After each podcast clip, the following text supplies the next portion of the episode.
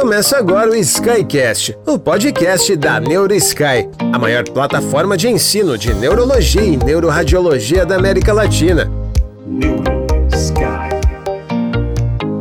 Olá, NeuroSky, seja bem-vindo a mais um Skycast. Hoje eu estou aqui, Vitor Rebelo Procassi, da NeuroSky, acompanhado aí do Tomás Fred. Nós temos um convidado muito especial hoje, que eu vou ter o prazer de introduzir aqui para vocês, com um currículo extenso. Ele é neurologista pela Universidade de São Paulo, neurofisiologista clínico pela Universidade Federal de São Paulo, tem mestrado e doutorado também pela Unifesp e atualmente atua como professor da Faculdade de Medicina do Einstein. É um prazer ter ele aqui com a gente no nosso programa hoje, Dr. Luiz Otávio Caboclo. Seja bem-vindo aí, professor. Obrigado, Vitor. Obrigado, Tomás, pelo convite de participar aqui nesse podcast. E o tema de hoje, né, a gente vai conversar um pouquinho sobre estado de mal epiléptico, né, um tema que o professor Luiz Otávio tem ampla experiência, escreveu muito sobre esse tema, e a gente quer trazer para vocês aí, para a gente começar, professor, a gente costuma dar um caso clínico inicial, e a partir desse caso clínico, a gente vai destrinchando aí essa história do estado de mal epilético, combinado? Combinado, vamos lá. Então, até para exemplificar, né, ontem eu estava de plantão e a gente recebeu um garoto de 25 anos esse garoto ele já tinha um histórico de epilepsia, ele tratava com carbamazepina 600 mg ao dia, e ele foi encontrado pela mãe em casa desacordado.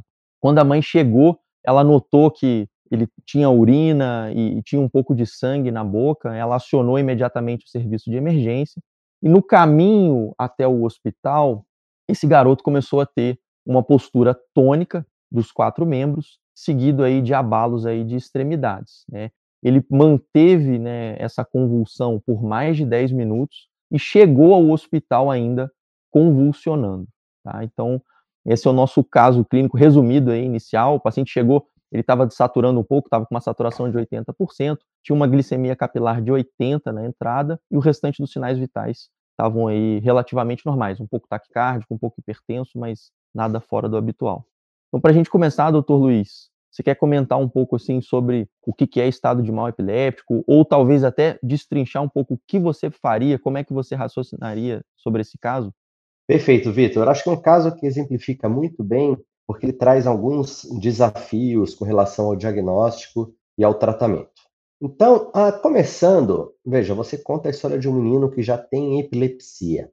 Quando a gente fala de estado de mal epilético ou status epiléticos, as duas formas são aceitas na nossa língua, estado de mal epilético ou status epiléticos, a gente tem que lembrar que essa é a manifestação mais grave da epilepsia, ou seja, a forma mais grave em que uma crise epilética pode se apresentar. Então, o estado de mal epilético, ou status epiléticos, é uma crise que ela é anormalmente prolongada. Nós sabemos que as crises epiléticas, elas têm uma duração limitada. Na própria definição mais aceita de uma crise epilética, se destaca o caráter transitório do evento. Uma crise epilética são sinais e sintomas transitórios decorrentes de uma alteração da atividade elétrica cerebral no córtex cerebral. Pois bem, uma crise epilética tem começo, meio e fim. Ela tem uma duração limitada. Essa é a característica inerente das crises epiléticas. E por que isso acontece? Porque quando uma crise começa, nós vamos falar em detalhes depois disso, são vários tipos de crise, mas quando uma determinada crise epilética começa, já tem início mecanismos é, biológicos que visam a interromper essa crise. Interromper por quê? Para proteger o cérebro, proteger o organismo como um todo do que seria uma crise prolongada. Então, começou a crise, já começam esses mecanismos que vão levar à interrupção da crise. Quando existe uma falha desses mecanismos, e além disso, o início de outros mecanismos que vão ajudar a perpetuar a crise, essa crise se torna anormalmente prolongada. Ela não acaba no tempo que ela deveria acabar. E quando ela se prolonga muito, nós estamos frente a um quadro de status epiléticos. Então, se eu puder dizer de uma forma muito simples, o status epiléticos é uma crise muito prolongada, muito mais prolongada do que nós esperaríamos para aquele tipo de crise naquele tipo de paciente. No caso como esse, Vitor, veja, isso é uma definição geral, e aí nós podemos ir um pouco além, porque enfim, a gente sabe, nós neurologistas sabemos, né, Vitor, nós gostamos de critérios diagnósticos. Isso é uma coisa muito da medicina, mas eu diria que particularmente neurologista gosta muito de um critério diagnóstico. E tem que ser assim. Para quê? Para a gente se comunicar bem, para facilitar a comunicação entre nós, médicos, entre nós, neurologistas, e com os pacientes. E quando eu digo que um status epilético é uma crise que dura muito, a pergunta que vem é: dura muito quanto? Quanto é esse muito que permite dizer que uma crise não é uma crise habitual, e sim uma crise que caracteriza um status epiléticos, tá certo? É interessante que ao longo da história da neurologia, história da epilepsia, é, logo que se começou o conhecimento sobre epilepsia, a gente deve isso muito a, alguns autores do final do século XIX, como Jackson, como Gowers, eles perceberam que as crises eram fenômenos limitados. E lá naquela época não se falava muito de estágio mal epilético. Na virada do século XIX para o século XX, um autor inglês, Clark, chamou atenção para crises que eram anormalmente prolongadas. E ele começou a usar o termo status epiléticos, ou um estado de epilepsia, o nome já diz. Um estado em que existe uma epilepsia mantida, diferente do que acontece nos pacientes com epilepsia que têm crises recorrentes e com duração limitada. E o Clark falava que quando uma crise dura muito, há algo acontecendo que deve ser estudado. Olha, veja, é uma observação que tem mais de 100 anos e faz todo sentido, porque o que é esse algo que está acontecendo? Esse algo que está acontecendo é que há uma falência desses mecanismos que vão é, ajudar a terminar a crise. Pois bem, com a evolução do conhecimento sobre as crises epiléticas, com o advento do eletroencefalograma em 1929, que favoreceu muito o estudo da epilepsia e das crises epiléticas, a mais para frente, na segunda metade do século XX, a Liga Internacional contra a Epilepsia se propôs a definir o que é um status epilético. Se de forma interessante, nas primeiras definições, não havia uma menção ao tempo, só havia menção realmente a crises que eram anormalmente prolongadas. Mas não havia uma menção a quanto tempo essa crise é prolongada. No começo da década de 70, foi publicado um estudo, um estudo seminal da neurociência, em que um autor chamado Meldrum estudou um modelo de estágio mal epilético, estados epiléticos, em animais, em babuínos. E ele concluiu que quando uma crise durava uma hora, mais ou menos, para ser preciso, 84 minutos, ou seja, um pouco mais de uma hora, havia lesão neuronal permanente. Ou seja, foi um dado muito importante, porque se concluiu e se observou que, havendo uma crise muito prolongada, 84 minutos, veja, é muito tempo, é mais de uma hora de crise, isso aumentava muito o risco desses animais terem lesão cerebral associada a essa crise. E a partir desse tempo, se definiu, e as primeiras definições com um número falavam não de 84, mas as definições são muito mais conservadoras, de 30 minutos.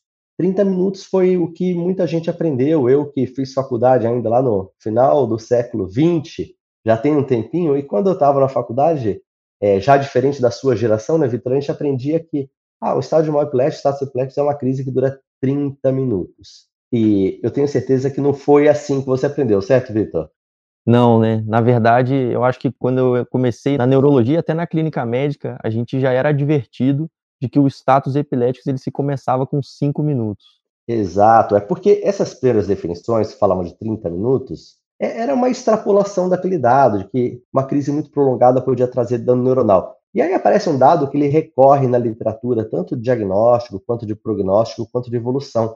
A maior parte dos dados que a gente tem se refere ao estado de mal epilético convulsivo, ou seja, uma convulsão prolongada. E a gente vai conversar hoje, existem outros tipos de crise. Mas, pois bem, já na virada do século XX para o século XXI, um outro autor muito importante da epileptologia mundial, Daniel Lowenstein, ele escreveu um artigo sobre uma opinião dele, na New England, e que o artigo era muito provocativo, que ele falava, é tempo de repensar ou de redefinir o tempo do estado de mal epilético. Ou seja, fazendo um apelo para a comunidade científica, para a comunidade neurológica, para os epileptologistas, de que essa história de 30 minutos era muito. Até porque criava uma situação muito artificial Imagina você atendendo esse caso que você me contou, né, Vitor? O menino que chega, está tendo uma crise tônico-clônica generalizada há 10 minutos, não faz nenhum sentido você ficar esperando ele completar 30 minutos de crise para então iniciar a abordagem terapêutica desse paciente. Então, a partir dessa percepção, esse tempo foi revisto e foi discutido, esse tempo foi reduzido, rediscutido, redefinido, houve uma consulta à comunidade científica até que, mais recentemente, na década de 10, agora do século 20, um grupo, uma comissão da Liga Internacional contra a Epilepsia, a ILAI, é, capitaneada pelo professor Eugen Trinka, da Áustria, eles publicaram um consenso sobre a terminologia de status epiléticos, que é o que nós usamos hoje.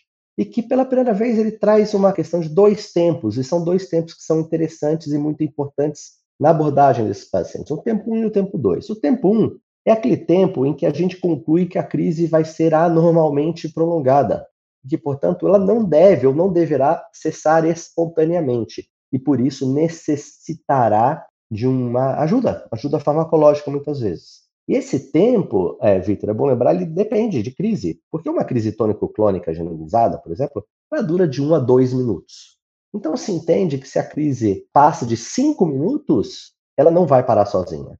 Então, do ponto de vista operacional, esse tempo 1 proposto para a crise crônica generalizada é de 5 minutos.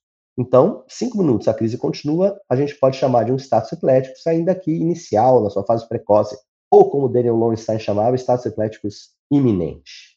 E isso tem o tempo 2 na seguida. O tempo 2 é aquele tempo a partir do qual haverá um risco maior de dano neuronal e prejuízo a longo prazo. E para as crises tônico-clônicas generalizadas, esse tempo foi definido em 30 minutos. Então, de uma maneira bem prática, o nosso desafio é o seguinte: quando a crise dura, a crise convulsiva, a crise tônico-clônica, ela dura 5 minutos, nós temos que agir e agir de forma eficaz o suficiente para que ela não atinja aquele tempo 2 de 30 minutos e comece a causar dano neuronal e prejuízos de longo prazo.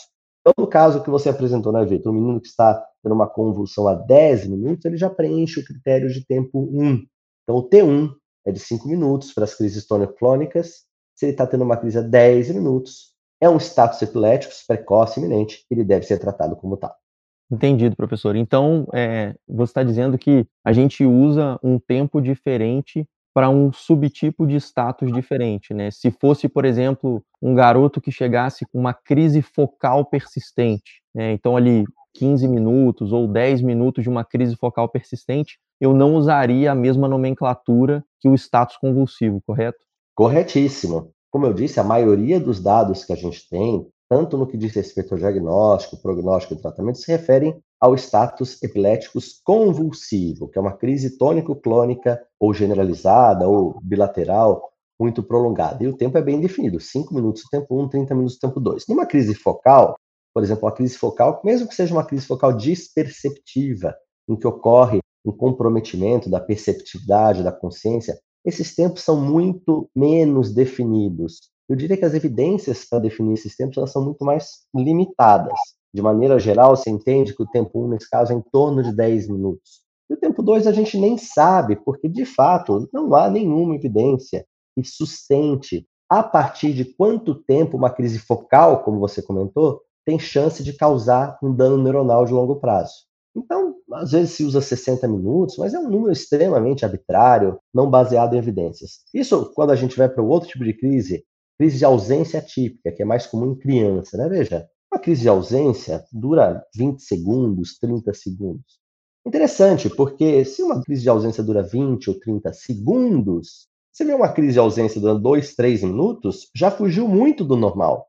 É uma crise que tem tudo para ser anormalmente prolongada. Mas aí a, a comissão da ILAI definiu esse tempo como 10 minutos, talvez por entender que uma crise de ausência tem muito menos impacto clínico. E, na verdade, o tempo 2 para as crises de ausência, ou seja, aquele tempo a partir do qual as consequências se tornarão, de longo prazo, se tornarão mais frequentes, esse tempo nem é definido, porque até hoje a gente não sabe se um status de ausência, ou seja, uma crise de ausência muito prolongada, demorando uma hora, duas horas, seis horas, doze horas, se um status de ausência é, de alguma forma, capaz de produzir dano neuronal a longo prazo. Então, esse tempo para as crises de ausência não é definido. Então, a gente tem que ter bem claro de que tipo de crise nós estamos falando quando nós estamos falando de status epiléticos. Qualquer tipo de crise pode ser anormalmente prolongada. Então, qualquer tipo de crise pode se apresentar como um status epiléticos. Professor, obrigado novamente pela presença. Eu tenho uma dúvida eu vi que vocês se baseiam muito no tempo, né, para dar o diagnóstico de estado desmal. E quando ocorre, de, por exemplo, a paciente foi encontrada ali convulsionando e não sabe há quanto tempo começou o estado, a crise. Vocês utilizam outros parâmetros para dar o diagnóstico de estado de mal? Porque isso é importante, né, no manejo clínico. Isso é super importante, Tomás. Veja, é uma pergunta muito interessante, porque em outras áreas da neurologia a gente tem esse dilema, né? Por exemplo, quando a gente atende um paciente com AVC, Isso. a gente não sabe quando começaram os sintomas, né?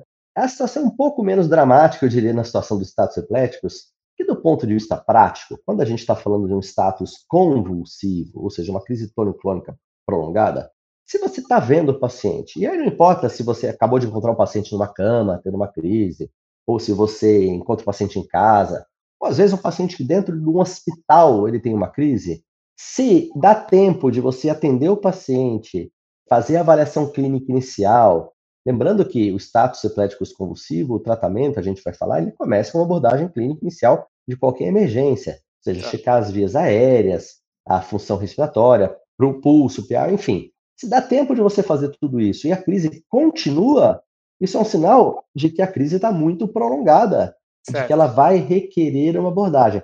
Então, se você encontra um paciente em casa, por exemplo, tendo uma crise, e naquele tempo da avaliação inicial, por exemplo, olha, eu vou ligar para a ambulância, ou eu vou chamar o pai que está no outro quarto, e por aí vai. Se a crise continua depois desse tempo, a coisa vai mal. Como dizia o Clark lá no começo do século XX, alguma coisa acontece que requer uma explicação.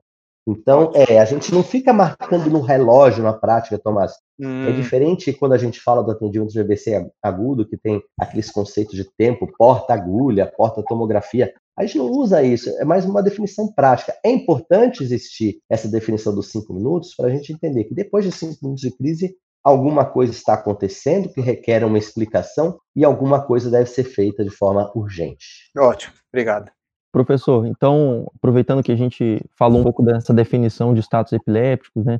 Do ponto de vista de etiologia, né? Você até citou um pouco de classificação.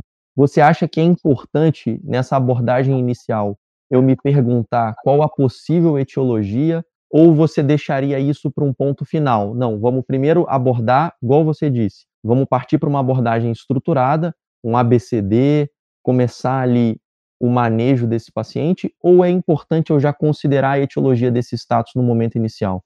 Muito interessante, Vitor. E, e, se você me permite, eu vou dar um passo atrás, então, para a gente falar dessa abordagem inicial e onde que a investigação da etiologia entra. Quando você atende um paciente com uma crise anormalmente prolongada, ou seja, aquilo que está se apresentando como status epiléticos, a primeira pergunta que a gente tem que fazer, que ela é uma pergunta que é óbvia, mas às vezes escapa que está atendendo, é isto é uma crise que eu estou vendo? Eu vejo um paciente tendo o que parece ser uma convulsão. É mesmo uma convulsão? Nós temos que lembrar dos diagnósticos diferenciais. Eu gostaria de citar dois que se apresentam principalmente na sala de emergência. Quando o paciente tem uma perda de consciência, uma queda ao solo, às vezes com abalos musculares, a gente pode estar frente a um paciente com síncope. É claro que uma síncope dificilmente o paciente vai ter uma perda de consciência prolongada. É bom lembrar que as síncopes às vezes se confundem com crises. Dificilmente uma síncope se confunde com status epiléticos, mas pode se confundir, frequentemente se confunde com uma crise. Então, síncope é o diagnóstico que cabe. E mais importante, quando a gente fala de status epiléticos, são as crises psicogênicas não epiléticas, que são um grande desafio diagnóstico. Você pode atender um paciente no pronto-socorro que está tendo o que parece ser uma crise epilética tônico-clônica e não ser ser uma crise de origem psicogênica. Várias características vão nos ajudar a definir se é uma coisa ou se é outra, é, várias características clínicas, vários comportamentos do paciente é, com crise psicogênica neoplética nos ajudam, mas em alguns casos essa distinção é bem difícil. Então, como em tudo na neurologia, eu diria tudo em medicina, o primeiro passo é o diagnóstico. Você tem que entender o que você está vendo, o que você está atendendo. Pois bem, Vamos falar da abordagem do paciente com status epiléticos convulsivo, tônico clônico. E como eu disse, é o que nós sabemos mais. Os estudos são feitos com esses pacientes. O primeiro passo do atendimento é o atendimento inicial de qualquer emergência clínica, A, B, C. Ou seja, você vai garantir uma via aérea pérvia, vai ver se o paciente está ventilando, vai ver como é está a situação circulatória, tem pulso, tem PA. Imediatamente, Vitor, você vai fazer uma glicemia capilar. Por quê? Porque nesse momento a gente já começa a pensar em etiologia. Você falou da etiologia, a abordagem da etiologia é tão importante quanto o tratamento. Na verdade, uma coisa não vem depois da outra, elas correm em paralelo. Então, quando você vai atender esse paciente, você vai pegar um acesso venoso para fazer a medicação. Nesse momento, você já vai colher laboratório. vai colher eletrólitos, vai colher hemograma, porque já pensando em pesquisar possíveis etiologias. Vai fazer uma glicemia capilar, e aí você vai começar a pensar no tratamento com fármacos anticrise, ou seja, já na primeira abordagem, a pesquisa da etiologia corre junto com os primeiros passos do tratamento. E por que isso, Vitor? Por vários motivos. O primeiro e mais importante na abordagem inicial é o seguinte: quando nós atendemos um paciente com a primeira crise epilética, e essa primeira crise epilética ela pode se manifestar ou pode se apresentar como uma crise prolongada, portanto, com status epiléticos, um grupo desses pacientes terá o que nós chamamos de crises sintomáticas agudas, que são crises epiléticas que podem ser prolongadas, que podem ser de fato um status epiléticos e que são devidas a alterações clínicas ou neurológicas agudas, temporalmente relacionadas à crise. E quando eu falo da glicemia, não é à toa, é porque uma causa, uma causa de crise e mesmo de status epiléticos são alterações da glicemia hipoglicemia ou hiperglicemia, principalmente hiperglicemia não cetótica. É obrigatório você ver como é que está a glicemia. Outras alterações clínicas podem causar crise e status, como, por exemplo, a gente vê isso bastante no hospital, né, Vitor? Uma hiponatremia, distúrbios do sódio, podem causar, por exemplo, uma crise até mesmo prolongada. Então, nesse primeiro momento, nosso primeiro passo é a abordagem inicial, é garantir a segurança do paciente. Esse paciente está respirando, ver como é que está a condição circulatória. Já começar a pensar na investigação etiológica, colhendo pelo menos um laboratório básico e uma glicemia. Os próximos passos na pesquisa de etiologia, claro, vão depender dos primeiros achados e vão depender da história que é contada por um acompanhante. Se houver história, muitas vezes não há história. Por exemplo, no caso que você dividiu com a gente, né, Vitor, é um menino que tem epilepsia, que a mãe fala, olha, ele toma carbamazepina, ele teve uma crise em casa, depois ele teve outra crise, ou seja, a gente já começa a direcionar a investigação para o lado de uma pessoa que tem epilepsia. Então, sim, a investigação etiológica começa junto com a abordagem inicial do paciente. E do ponto de vista, assim, aproveitando que você falou, né, dessa primeira abordagem inicial, então que é muito importante a gente garantir aí o suporte clínico inicial, que vai ser ali naqueles primeiros cinco minutos de atendimento, né, é, checar a glicemia e no algoritmo de atendimento ele fala que caso o paciente tenha hipoglicemia, a gente pode considerar fazer infusão de tiamina. Você já se deparou com essa situação, professor, de precisar fazer tiamina durante uma abordagem de status epiléticos? E você poderia justificar o porquê disso? Já me deparei, na verdade, isso é uma conduta que transcende o atendimento dos pacientes com estágio epilético, né? Quando você tem uma hipoglicemia, você não sabe o estado nutricional do paciente, você vai fazer uma tiamina antes de repor a glicose pelo risco de você ter cefalopatia de Wernicke, se você não fizer uma tiamina antes, né? Já me deparei de pacientes que chegam ao pronto-socorro com estágio epilético, uma glicemia baixa. Na dúvida, você faz a tiamina e depois corrige a glicemia. Veja, não é qualquer hipoglicemia que vai causar uma crise, né? Isso a gente tem que ter muito cuidado, porque às vezes a gente vê alguns colegas falando assim: ah, o paciente com glicemia de 50, tendo uma convulsão. Calma, 50 é uma glicemia baixa, mas provavelmente não é a causa da crise. A Liga Internacional contra a Epilepsia, numa publicação sobre crise sintomática aguda, ah, de forma interessante, até coloca um nível, um nível, uma trave. É um número arbitrário, mas é um número que nos guia. Nessa publicação, é, a gente só pode atribuir uma crise por causa de hipoglicemia se a glicemia for menor que 36, ou seja, uma glicemia realmente baixa. Isso quer dizer o seguinte: ah, se tiver 45, 50, eu não vou repor a glicemia? Não, eu vou repor a glicemia. Eu vou dar a tiamina. Só que eu não posso imputar aquela hipoglicemia à crise. Então, pensar em outras causas. Para não dar a ideia de que, ah, olha, eu estou vendo um paciente com uma convulsão e a glicemia está 50, então a causa é a hipoglicemia. Provavelmente não é. Então a gente vai tratar essa glicemia, mas na verdade a gente vai tratar as crises e pesquisar as outras etiologias que são muito mais prováveis. Isso vale para outros parâmetros, por exemplo, sódio, não é qualquer hiponatremia que vai causar crise, né? Não é qualquer hipoglicemia, não é qualquer hipocalcemia. A gente tem que tomar cuidado com isso também. É interessante, né, o senhor falar disso. Recentemente a gente, a gente gravou um podcast também com o pessoal da endocrinologia, justamente abordando essa questão de alterações glicêmicas e eventos neurológicos, e a gente conversou um pouco sobre isso, o nível de glicemia que começa a gerar sintoma neurológico e qual sintoma neurológico cada nível de glicemia pode começar a originar e até chegar na morte neuronal aí, em níveis mais baixos.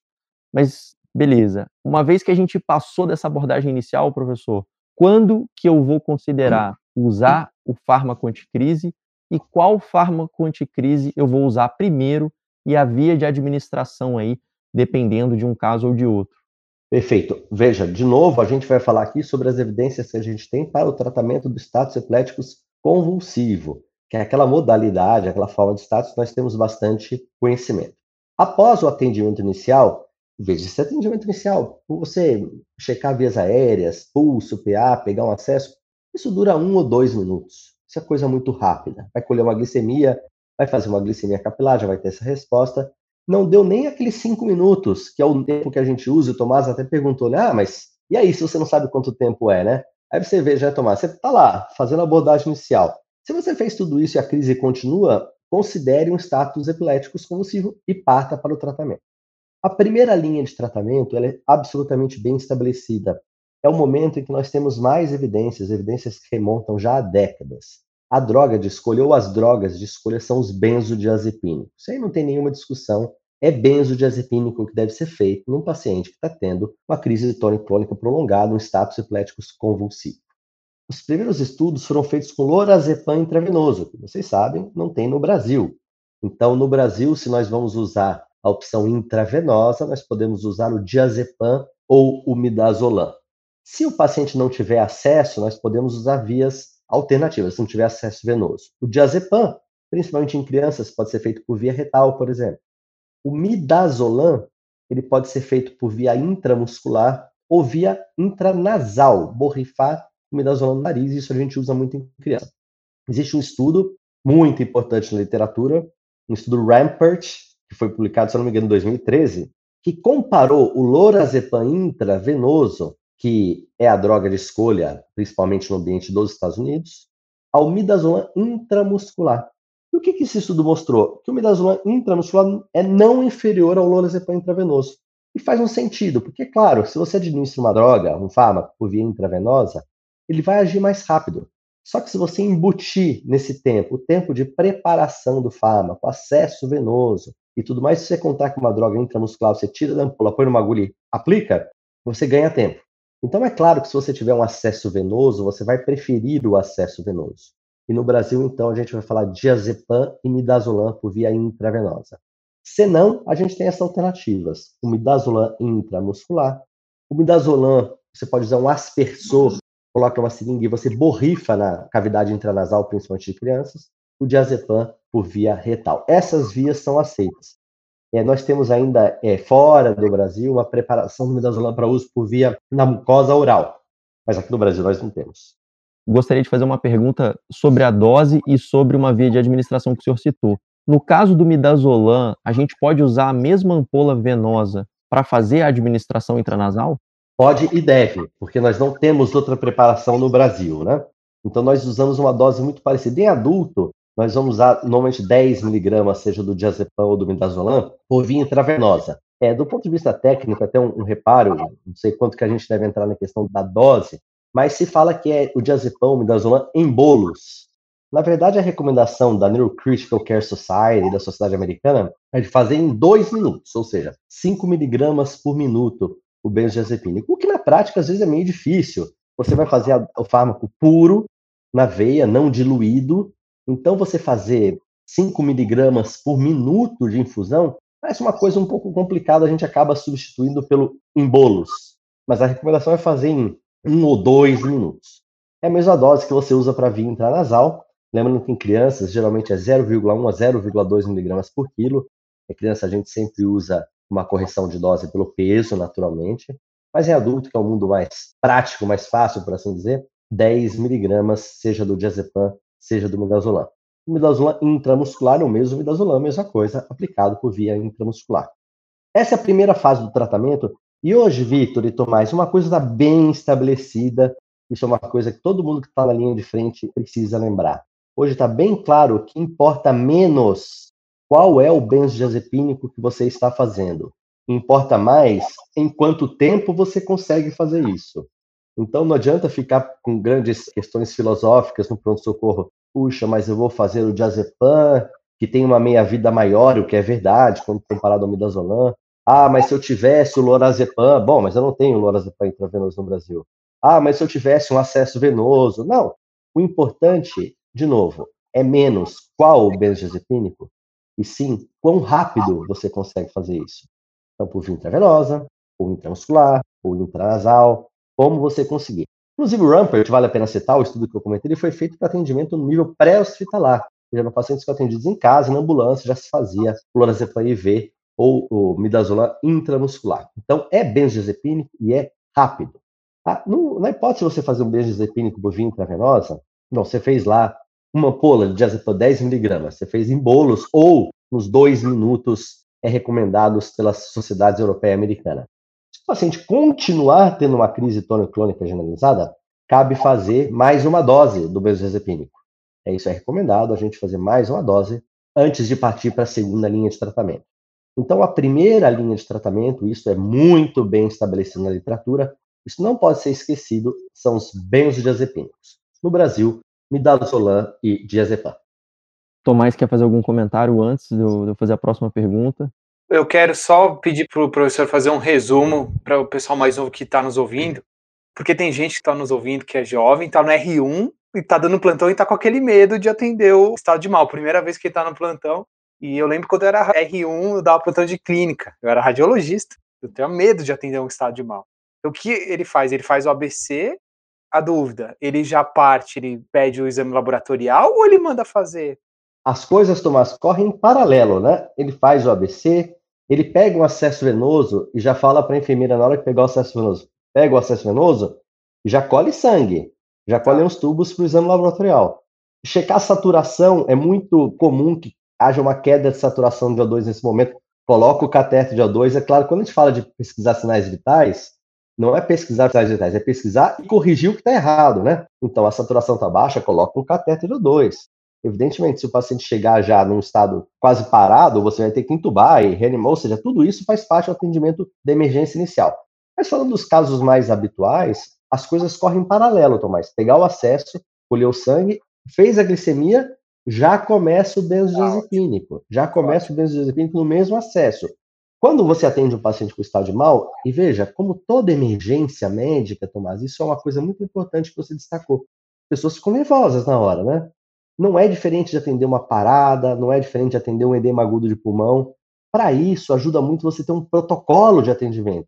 Eu e o Vitor recentemente trabalhamos juntos na elaboração de um protocolo, porque é importante ter um protocolo que as equipes de emergência conheçam, que tenham à mão, porque senão a pessoa se desespera na hora. O que, que eu faço primeiro? Né? Não, o que, que você faz primeiro? São algumas coisas que correm em paralelo. É o ABC, é colher os exames, é a glicemia, é suporte de O2 se for o caso, e fazer o benzodiazepínico.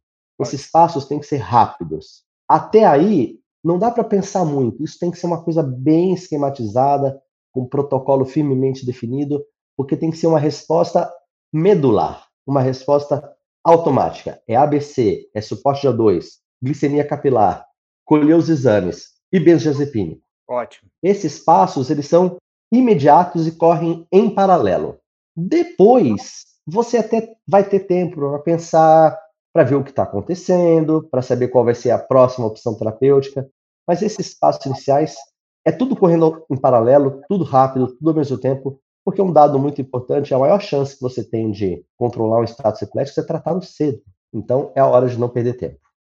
Tá ótimo, perfeito. E agora a gente entra numa dúvida. Eu tinha muito no começo da residência, que é esse além do benzodiazepínico. Então, fiz o meu atendimento inicial, fiz o meu primeiro benzodiazepínico, repeti a dose do benzodiazepínico, de repente eu olho para o paciente e ele ainda está convulsionando, ou ele não acordou. E aí fica aquela dúvida: será que eu já faço o segundo fármaco?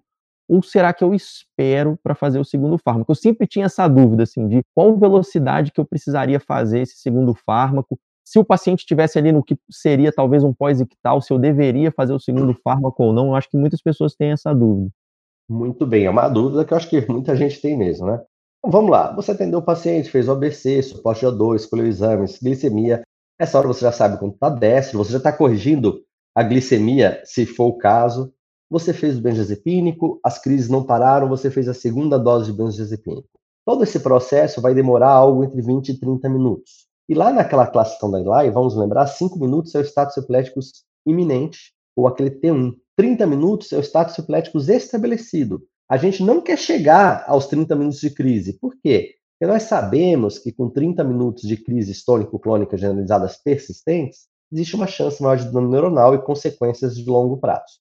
Então, depois desse tempo todo, você fez todo esse atendimento inicial, já fez duas doses de benzodiazepina. Se as crises persistem, Vitor, ou seja, você vê o paciente, o paciente continua convulsionando, é hora de pensar no tratamento chamado de segunda linha. Para aqueles pacientes em que as crises cessaram após o benzodiazepínico, o paciente pode estar bem ou ele pode estar super sonolento por causa do benzodiazepínico que você fez, certo? Se você achou uma causa para uma crise sintomática aguda, por exemplo, uma hipoglicemia, e essa altura você vai pedir o retorno no laboratório e tem uma hiponatremia, se for uma causa sintomática aguda passível de correção, não é obrigatório fazer a droga de segunda linha. Por exemplo, ah, ele teve uma convulsão porque estava hipoglicêmico. Eu consertei a glicemia e posso até ter dado benzodiazepínico. Ok, deu benzodiazepínico, afinal, uma convulsão, você vai dar o benzodiazepínico, então eu vou esperar. Se uma causa sintomática aguda não foi definida, é o momento de fazer a droga de segunda linha. Para aqueles pacientes que continuam convulsionando, é claro, é óbvio, tem que fazer, mas mesmo para aqueles que as crises cessaram, a gente faz. Por quê? Segundo o princípio de que, se você tem uma apresentação tão grave de uma epilepsia, que é uma crise prolongada, que é um status epiléticos, então você deve fazer a droga de segunda linha para evitar a recorrência da crise. Então, respondendo a sua pergunta, Vitor, a gente não faz naqueles pacientes que as crises pararam e que uma causa sintomática aguda foi identificada. Os outros pacientes a gente faz em todos. Particularmente, é claro, aqueles que continuam tendo uma crise convulsiva na nossa frente. Aí é o momento de fazer a droga de segunda linha, nessa fase que a gente chama de status epiléticos estabelecido. E a partir desse momento, e eu acho que isso vai um pouco de encontro, talvez, com o que seria uh, você dar o, anti, o fármaco anticrise para o paciente que preenche um critério de epilepsia. Tudo bem que não é o, o objetivo aqui, né, a gente falar disso agora, mas acho que entra nessa questão de você prevenir recorrência, né? Se é uma crise que ultrapassou todas essas barreiras de tempo, a chance dessa crise recorrer é muito alta e só aquele benzodiazepínico inicial talvez não seja suficiente para inibir a recorrência dela depois, né? Porque ele vai acabar. Exato, Vitor. Lembrando que lá na origem é, desse problema, a gente fala da, da falência dos mecanismos de cessação de crise. Você está com um paciente em que esses mecanismos eles falharam, eles não conseguiram evitar que a crise fosse muito prolongada. É uma situação de uma gravidade potencial muito alta.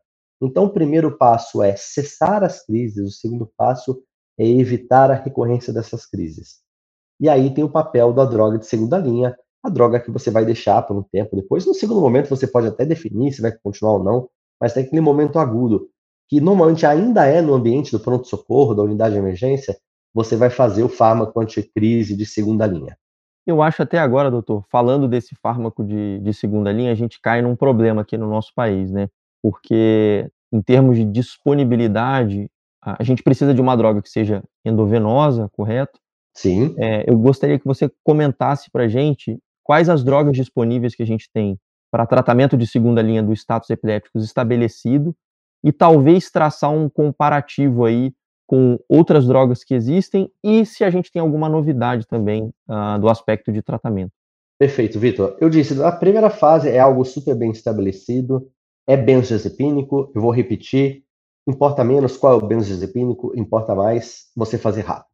Bom, na segunda fase, o status epilético estabelecido, nós temos um corpo razoável de evidências na literatura que sugerem que há um conjunto de fármacos que podem ser úteis nesse contexto. Quais são esses fármacos? A fenitoína, ou nos Estados Unidos a fosfenitoína, que é igual é uma prodroga da fenitoína, com menos efeitos colaterais, causa menos instabilidade hemodinâmica, causa menos flebite, e que nós não temos no Brasil nem vamos ter. Então vamos falar da fenitoína. O valproato de sódio, por via intravenosa, disponível nos Estados Unidos, não é disponível no Brasil e eu acho improvável que a gente tenha. O levetiracetam, disponível por via intravenosa nos Estados Unidos, não disponível no Brasil. Tá? E também acho improvável que a gente vá ter. O fenobarbital sódico, que nem é lembrado muito nesse contexto, mas ele é uma opção, disponível tanto nos Estados Unidos quanto no Brasil. E por fim, a lacosamida, que não é aprovada para esse uso no Brasil, para tratamento de estados epiléticos, não é aprovada, mas ela tem disponibilidade por via intravenosa, então acaba entrando na lista desse armamentário de drogas de segunda linha. Qual dessas cinco é melhor? Também não é muito claro na literatura. É interessante que, historicamente, você sabe, o Tomás sabe, todo mundo sabe, que a droga que sempre foi usada foi a fenitoína. E no mundo inteiro é a droga mais usada. Nos Estados Unidos, nos últimos 10 ou 15 anos, o levetiracetam intravenoso vem sendo bem usado. Mas nós carecemos de informações muito claras sobre qual seria melhor. Há três anos foi publicado um estudo muito importante, um estudo randomizado, prospectivo, controlado, um estudo classe 1, comparando fosfenitoína, ácido valproico e levetiracetam, todos por apresentação intravenosa, em pacientes com status epiléticos estabelecido. O nome desse estudo é E7, E7 Trial, publicado no New England. E o que esse estudo mostrou? Mostrou que os três foram iguais no que tange a eficácia em cessar as crises, e a tolerabilidade, mostrando que nenhum dos três pode ser considerado superior. Agora, eu faço um reparo que é importante.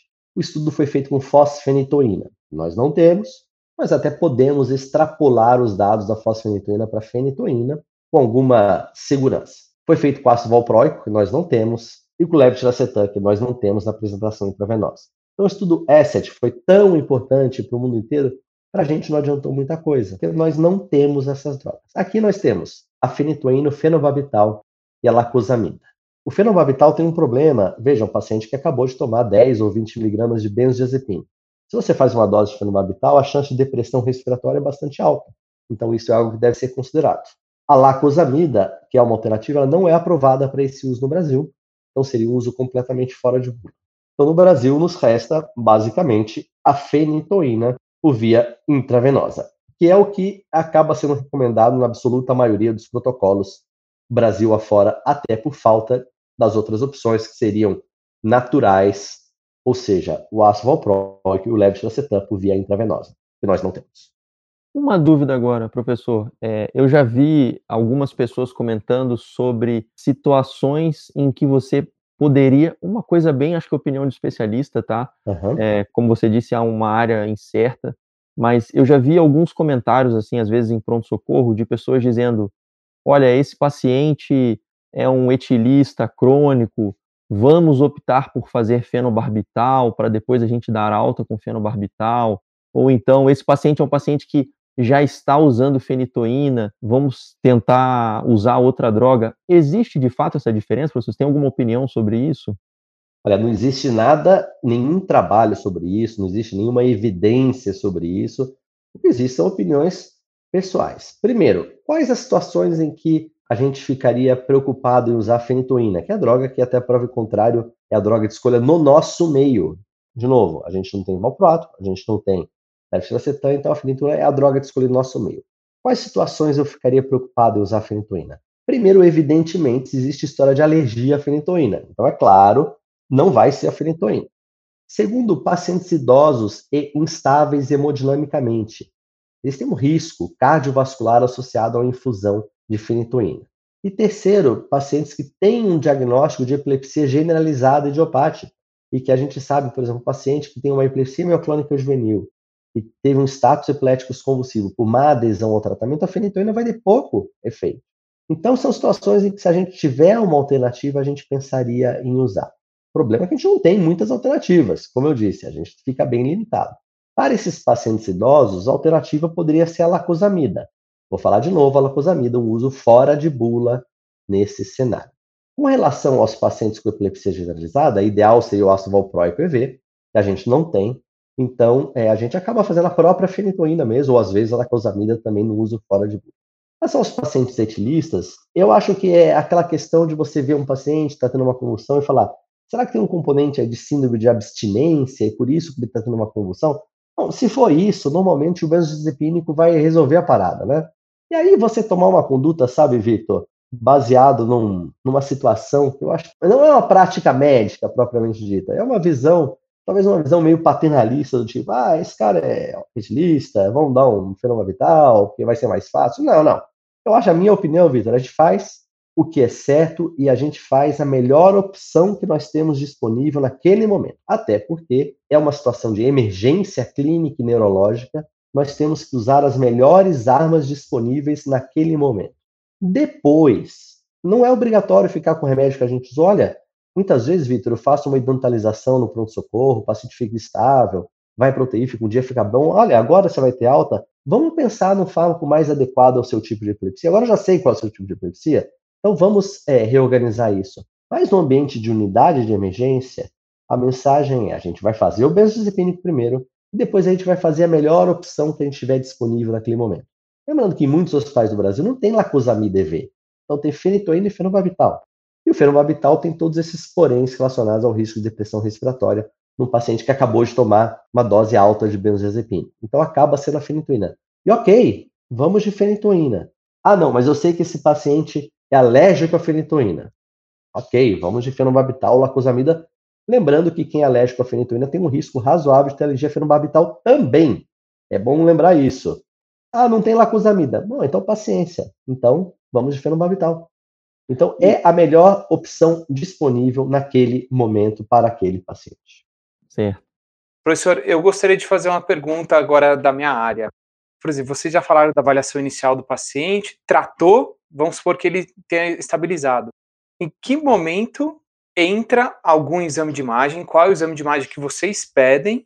E em que momento seria? Porque a questão é a seguinte: eu tenho isso muito, esse porém na minha prática diária. Os pacientes chegam para fazer exame de imagem, eventualmente a ressonância, que é o que mais nos traz informações, não é com tempo assim fixo. Tem paciente que faz exame depois, é, 15, 20 dias depois. Eu queria saber se existe algum protocolo, como que você costuma proceder com esses seus pacientes que chegam em estado de mal, depois de quanto tempo, se existe isso, quanto tempo depois e que exame você pede de imagem? Sim, ótima pergunta, Vitor. Existe uma recomendação. Na verdade, como eu disse, você começa com atendimento inicial, você vai fazer o benzodiazepínico e você vai fazer a droga de segunda linha. Supondo que o paciente parou de ter crises, de convulsionar, no momento que o paciente estiver estável clinicamente, é o momento de fazer um exame de imagem. Já pensando naquilo que a gente conversou antes, que é a definição da etiologia. A abordagem do paciente não para no atendimento inicial, nós precisamos definir a etiologia das crises. E aí o exame de imagem vai ter um papel que é fundamental. No ambiente de pronto-socorro, como quase sempre nós fazemos em outras condições, o exame de escolha é a tomografia uma tomografia para ver se existe algum motivo, alguma causa é, neurológica, alguma causa estrutural para aquelas crises. Em que momento, então? No momento que o paciente estiver estável clinicamente, sem crises, para poder ser transportado ao automóvel. Num segundo momento, que pode ser, aí depende do recurso disponível no local onde você está trabalhando, a ressonância magnética vai ser super útil, claro, porque vai ajudar a definir etiologias que a tomografia não é boa o suficiente. Mas eu diria que no ambiente pronto socorro de unidade de emergência, a tomografia acaba sendo mais utilizada. Agora, se o paciente, as crises não cessaram depois do benzodiazepínico e da droga de segunda linha, aí a gente já está chegando a uma hora, duas horas de crises continuadas, nós estamos num estado chamado estado de mal epilético refratário. Refratário é um estado de mal epilético resistente ao benzodiazepínico e à droga de segunda linha. A tendência nesses casos, Tomás, é que o paciente seja anestesiado com uma droga anestésica intravenosa, como midazolam ou propofol. E aí, nesse momento, anestesiado e sedado e estabilizado clinicamente, esse paciente poderá ser então conduzido a um exame de neuroimagem, tomografia ou ressonância disponível. Não sei se ficou claro essa resposta. Sim, sim, ficou. E aproveitando, né, a gente está chegando aqui ao final desse episódio, o senhor já comentou um pouco sobre estado de mal refratário. Eu gostaria que, para a gente finalizar, que o senhor concluísse falando um pouco sobre o que, que é estado de mal epilético refratário e estado de mal super refratário e como é que a gente tem que se posicionar frente a uma condição tão grave como essa. Perfeito, Vitor. O estado de mal epilético, o estado epilético refratário, é aquele que as crises persistem, elas continuam após o tratamento com a droga de primeira linha, que são os benzodiazepínicos, e a droga ou fármaco de segunda linha. Como a gente viu, pode ser a fenitoína, ou fenobarbital, ou a lacosamida, isso falando do nosso meio. Depois de duas horas de crises continuadas, ou seja, o tempo que você fez, inclusive você fez a fenitoína, a gente não falou de dose, mas a dose é 20 miligramas por quilo. Se o paciente continuar tendo crise, você vai fazer mais 10 miligramas por quilo, fazendo um total de 30 miligramas por quilo de fenitoína. Ou seja, se após essas doses o paciente continuar tendo crises, já se aproximando de duas horas com crises, a gente vai falar de status epiléticos refratário. No caso de status epiléticos convulsivo refratário, o tratamento mais preconizado é a sedação, uma droga sedativa do sistema nervoso central, midazolam, propofol, em casos mais graves, o tiopental. Esse paciente, claro, vai precisar ser entubado, vai ter ventilação mecânica, ou seja, um paciente deverá ser conduzido no ambiente de UTI. Paralelamente ao tratamento das crises, Vitor, de novo, vamos reforçar a importância da definição da etiologia. Se até esse momento você não sabe o que está causando as crises, é o momento de você intensificar os esforços na definição da etiologia, porque apenas o tratamento da etiologia vai permitir um tratamento sustentado dessas crises. Se depois de 24 horas o paciente, a despeito do tratamento com a droga anestésica intravenosa, continuar tendo crises, ou voltar a ter crises quando você reduz a droga anestésica intravenosa, nós vamos falar do estado de mal epilético super refratário, portanto, depois de 24 horas, que é uma situação de extrema gravidade e que, evidentemente, vai requerer uma série de tratamentos específicos e, fundamentalmente, o tratamento da etiologia. Status epléticos refratário, principalmente status eplético superrefratário, ah, são áreas em que nós temos muito menos evidências para o tratamento. E aí eu deixo a seguinte sugestão para vocês, se vocês é, quiserem, até porque a gente está chegando ao final do nosso tempo. Se um dia vocês quiserem conversar sobre status epiléticos refratário e superrefratário, é, será um prazer, porque eu acho que a gente vai ficar falando uma hora disso. Evidentemente é uma área que eu tenho muito apreço, essas duas áreas, como eu disse, status epiléticos refratário, tratamento com drogas anestésicas intravenosas, mas há muitos detalhes a serem comentados, não é? Ah, eu dou zona e pronto. Não é bem assim, tem muita coisa a ser comentada. Super refratário, então, é um mundo à parte, porque a gente tem que falar de NORS, a gente tem que falar de FIRES, a gente tem que falar de etiologias autoimunes. Se for do interesse aí de vocês, dos seus ouvintes, a gente pode combinar um dia de falar é, do refratário e do super refratário, que são, como eu disse, um capítulo à parte. Professor, brilhante explanação aí do tema. Eu agradeço muito a sua presença. Todo mundo já está acostumado com as suas aulas no Congresso, sempre muito sucesso e muito conhecimento para compartilhar. Eu queria agradecer novamente sua presença, deixar aberto aí, já que você mesmo comentou de fazer uma nova aula aí sobre esse tema, a gente pode deixar aí para uma próxima etapa. E gostaria de fazer o encerramento aí dessa reunião de hoje. Tomás, se quiser fazer um encerramento, fazer mais algum comentário, a gente fecha por aqui. Gostaria de agradecer novamente. Será muito bem-vindo outras vezes, quando possível. Tema que nos traz grande curiosidade, né? Epilepsia é um campo na neurologia fascinante. Muito obrigado pela presença, professor. Eu que agradeço, Vitor e Tomás. É sempre bom a gente ter um, um espaço para falar de status epilético, que é um tema muito interessante, muito grave, e que o neurologista, o neurologista geral, o emergencista, o intensivista, tem que ter um domínio do tema, porque é só assim que a gente vai prestar um melhor cuidado aos nossos pacientes. E aí, numa próxima oportunidade, a gente pode continuar essa conversa aí, falando em maiores detalhes sobre essas situações que são ainda mais graves, status epilético refratário e super refratário. Então, muito obrigado a vocês dois, aos ouvintes da NeuroSky, e até uma próxima vez. Obrigado e até a próxima. Obrigado. Se você tem interesse pelas áreas de neurologia, neuroradiologia e neurociências, se você quer construir um diferencial na sua carreira, nós da NeuroSky vamos te ajudar. Siga-nos nas redes sociais para conteúdos exclusivos com os profissionais mais renomados da área e tenha acesso à maior plataforma de ensino de neurologia e neuroradiologia. Arroba neurosky.med neurosky.med.br